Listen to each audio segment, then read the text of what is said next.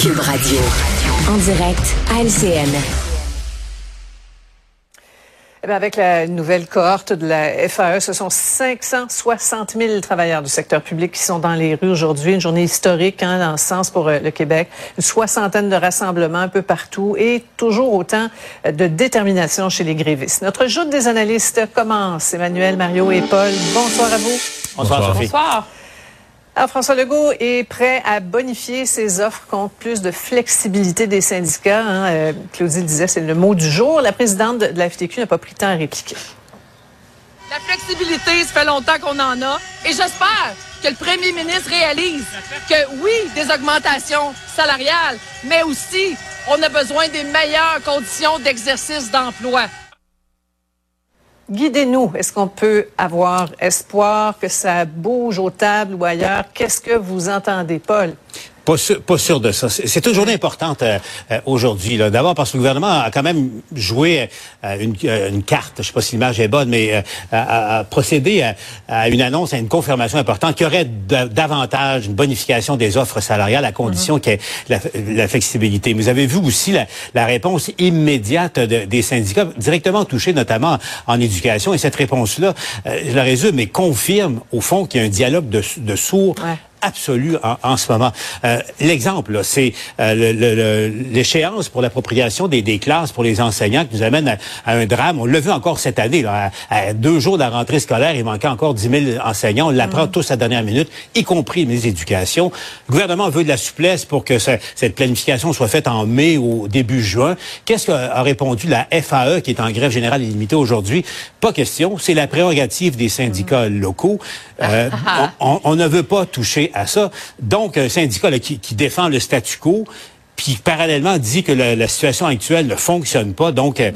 euh, on est à, des années-lumière. Des années-lumière. Euh, est-ce qu'on peut imaginer, Emmanuel, que la loi spéciale est, déjà rédigée, là, mais c'est pas évident depuis certains jugements passés de la, Cour suprême?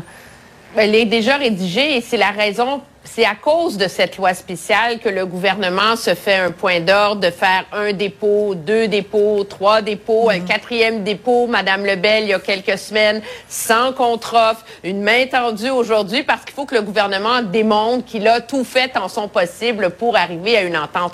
Ceci étant dit, moi, ce que j'entends, j'entends pas un gouvernement qui rêve d'aller déposer une loi spéciale puis de leur rentrer dedans parce que le problème, c'est qu'une loi spéciale, de un, c'est pas évident qu'il pourrait aller jouer là, dans ces histoires d'horaires, d'assignation mhm. de postes qui relèvent des syndicats locaux grâce à une loi spéciale, numéro un, alors que c'est ça le nerf de la guerre. Mhm. Et de deux, justement, c'est que le gouvernement veut régler un problème existentiel dans l'organisation du travail. S'il y a une loi spéciale, que les syndiqués rentrent au travail en colère, en pétard, ils vont pas coopérer pour réussir à mettre ça en œuvre, on sera pas plus avancé. Mhm. Alors, c'est la raison pour laquelle le gouvernement met de la pression sur les syndicats nationaux en leur disant, écoutez, on va vous donner de l'argent, mais parlez à votre monde puis réglez les problèmes locaux qui sont devenus un peu comme des empêcheurs de tourner en rond.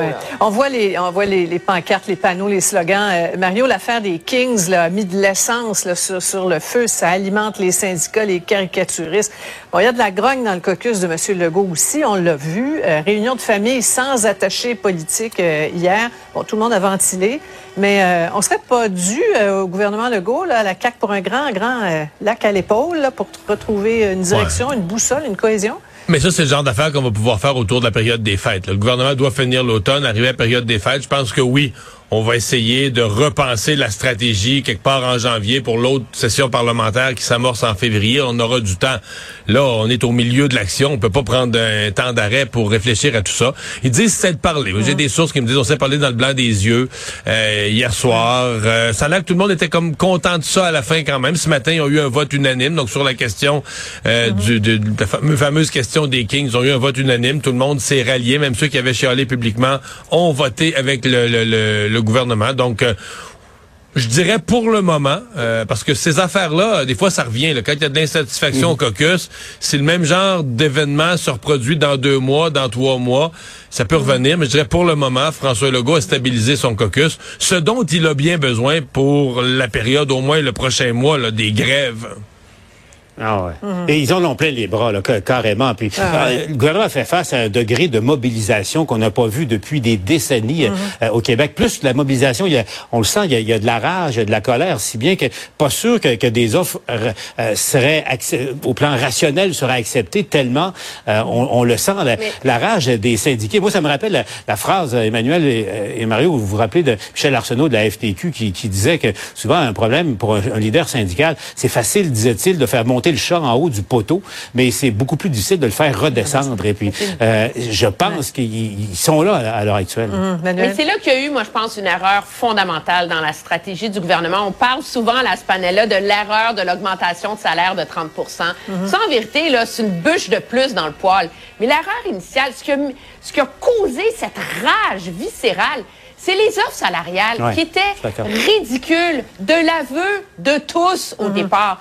Alors, le gouvernement voulait des grosses concessions des syndicats, puis on commençait en mettant quelque chose de ridicule sur, sur la table. Alors, c'est comme si la négo a été empoisonnée dès le début. Ouais. Et c'est ça qui fait qu'on se ramasse dans une grève générale illimitée des profs, 500 000 personnes dans la rue aujourd'hui, puis on entend, puis on commence à voir un début de monde Ouais. qui commence à dire qu'il faut se parler un an trop tard. Ouais, on n'a pas fini d'en parler. Euh, Mario, je veux t'entendre sur euh, cet hommage euh, qu'on organise à Carl Tremblay, là, les 14 000 billets là, pour, pour mardi au Centre Bell qui sont envolés en, en quelques minutes. Les sites de revente se sont mis le nez là-dedans assez vite.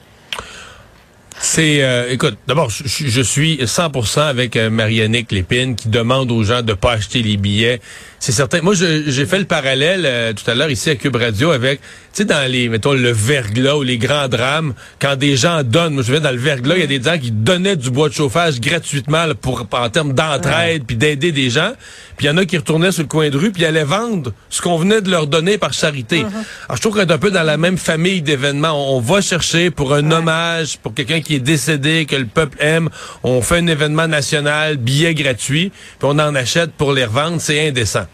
Maintenant, euh, tu sais, l'économiste en moi... euh, c'est comme inévitable d'une certaine façon. Tu as des billets, ils ont une grande valeur, tu les donnes. C'était c'était une espèce de, de, de, de, de malheur qui était dû pour arriver. là.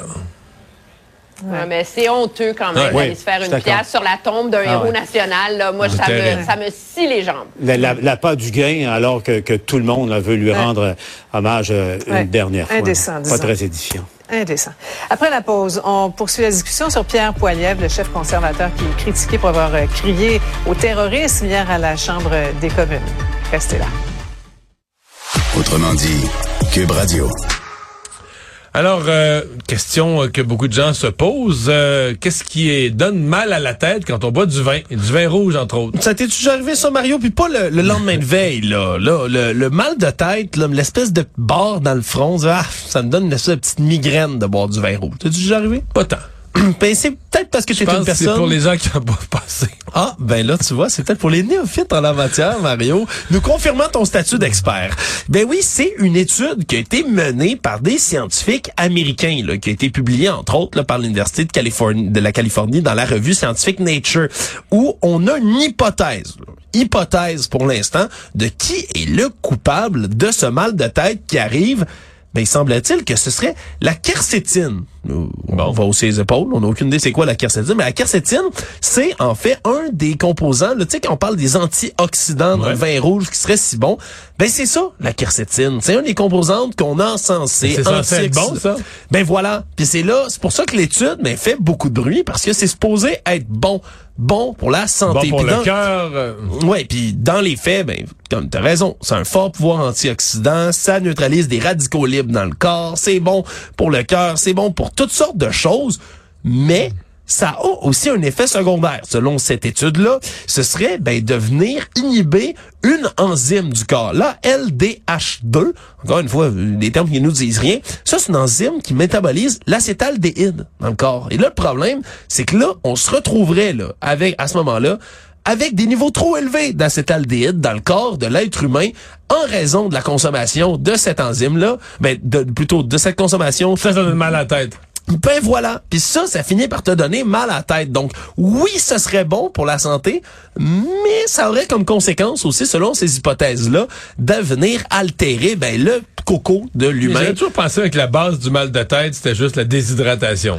Ben, c'est- OK. Mais là, là, il y a d'autres mal de tête. Encore une fois, Mario, là, ça, c'est le mal de tête que certains ressentent, puis je Peu après. aussi, peu après, là. Tu sais, Mais- T'as bu une coupe de verre, puis là, tu fais, ah, j'ai mal à la tête. Pas celui de plusieurs heures plus tard, t'as dormi 6 heures, tu te réveilles, T'as pas bu d'eau le soir, t'as mal à la tête, ça c'est une autre affaire. Ça, Ça, c'est la déshydratation. ouais. Voilà. Ben, ce, ce, ce- cette quercétine-là, là, cette composante-là dans le vin, ben, c'est pas juste dans le vin rouge, hein, les pommes, les oignons, les agrumes, les baies, les épinards et même le thé. C'est juste qu'une concentration particulière se retrouve dans le vin rouge. Puis ceux qui pensent que le vin blanc, ça leur donne le même effet, la petite barre dans la tête, mais ils se trompent, semble-t-il. C'est vraiment dans le vin rouge. Le vin blanc, beaucoup moins.